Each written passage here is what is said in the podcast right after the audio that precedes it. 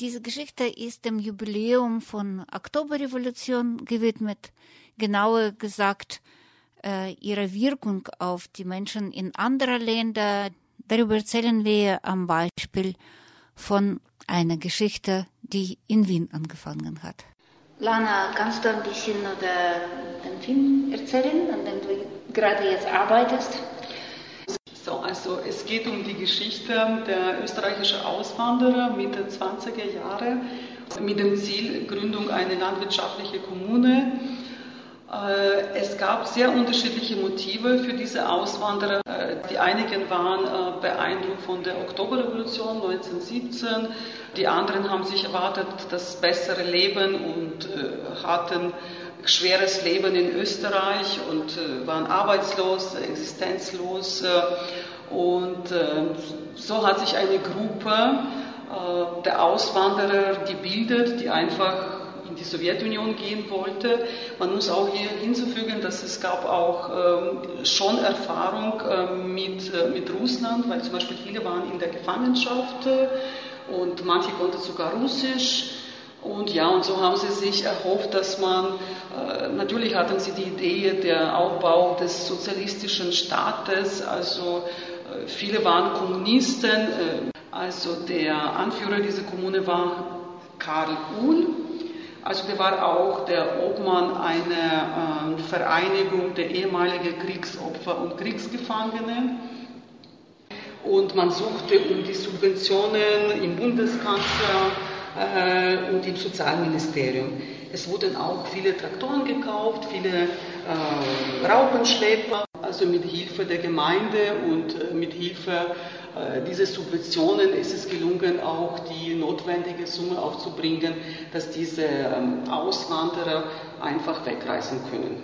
Äh, es gab zwei Transporte und die sind, äh, also die waren vier Wochen unterwegs und waren eigentlich Ende März, wie gesagt, nach einer sehr langen, anstrengenden Reise äh, im März, Ende 1926 äh, sind sie nach Kasachstan angekommen. Also das war tief, äh, so ein tiefes Nest in der Nähe von Kizil-Orda. Es lebten dort äh, also die Uiguren und sie haben mit sich sehr viel Ausrüstung gebracht, was natürlich großes Aufsehen dort bei der lokalen Bevölkerung gemacht hat. Und ähm, ja, und sie haben begonnen dort zu arbeiten auf einem Feld. Äh, diese Kommune hat ein Jahr funktioniert und dann ist sie leider, wie jede Utopie äh, oft der Fall ist, äh, ist sie auseinandergegangen. Also viele haben sich verschuldet, auch mit Hilfe von äh, kasachischen, kasachischer Regierung und verschiedenen Organisationen ist es denen trotzdem nicht gelungen, irgendwie das, ähm, das weiterzuführen. Was waren die Gründe, wieso das Ganze nicht geklappt hat? Naja, also meiner Ansicht nach, äh, was, ich, was ich mir denke, dass erstens, Sie haben schon von vornherein ein äh, Grundstück bekommen, das eigentlich unmöglich war zu bearbeiten. Also das war diese 25 Hektar brachliegende Stück in der Steppe, also war voll von Geströp und äh, total kompliziert äh, zu, äh, ja, damit umzugehen.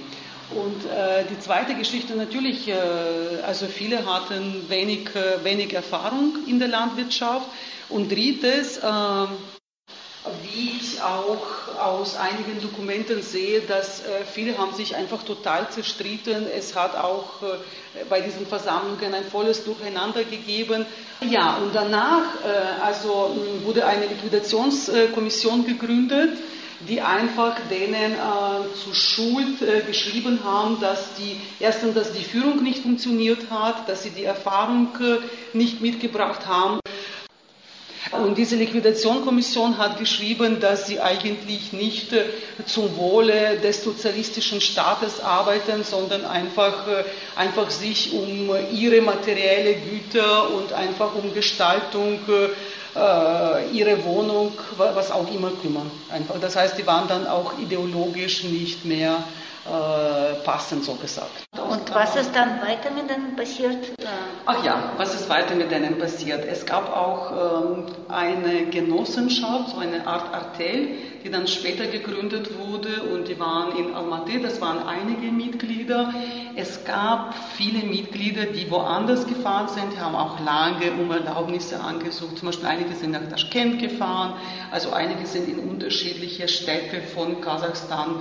Also viele sind zurückgekehrt und es gibt auch zum Beispiel, dass manche sind auch dann nach China, wollten dann auch flüchten und beziehungsweise es wurden viele erschossen äh, 1942, weil sie äh, als Spione äh, gielten und äh, ja, es wurde ihnen das angeschuldigt und sie wurden in Almaty dann äh, erschossen.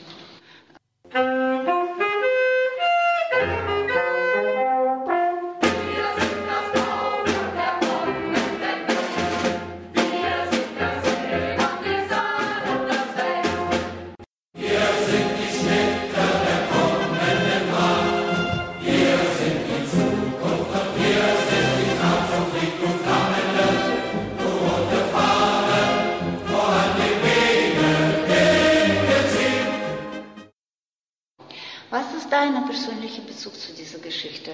Äh, wieso hat es dich überhaupt interessiert, das Ganze?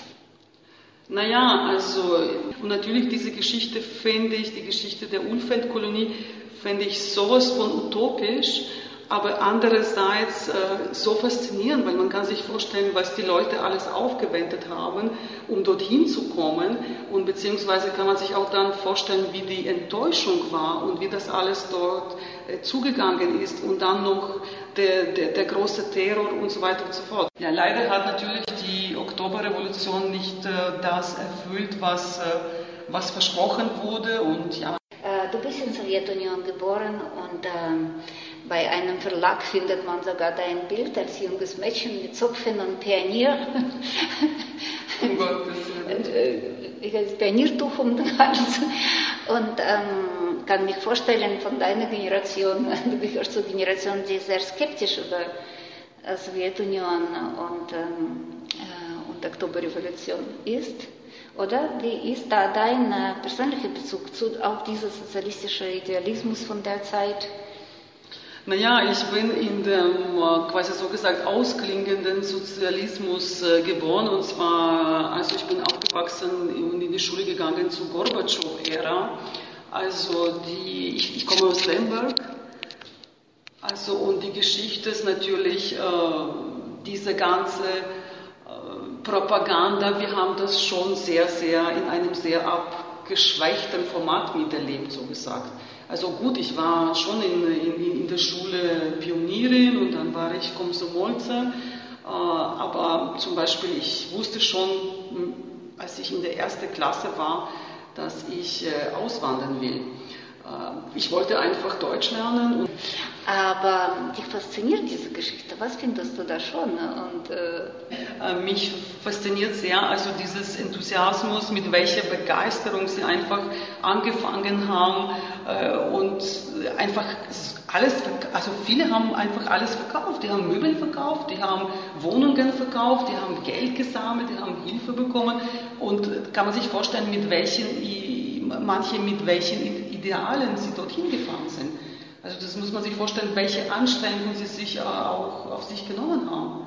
Also damals vier Wochen unterwegs in, in, eine, in die Städte eigentlich, wo es gar nichts gibt, beziehungsweise Lehmhüten und äh, ja, also da muss man sich vorstellen, welche, welche vielleicht auch Ideen also dahinten äh, stecken. Und klar kann man die Verbindung zu der Oktoberrevolution auch, äh, auch auf diesem Beispiel auch diese Motive auch mitverfolgen. Das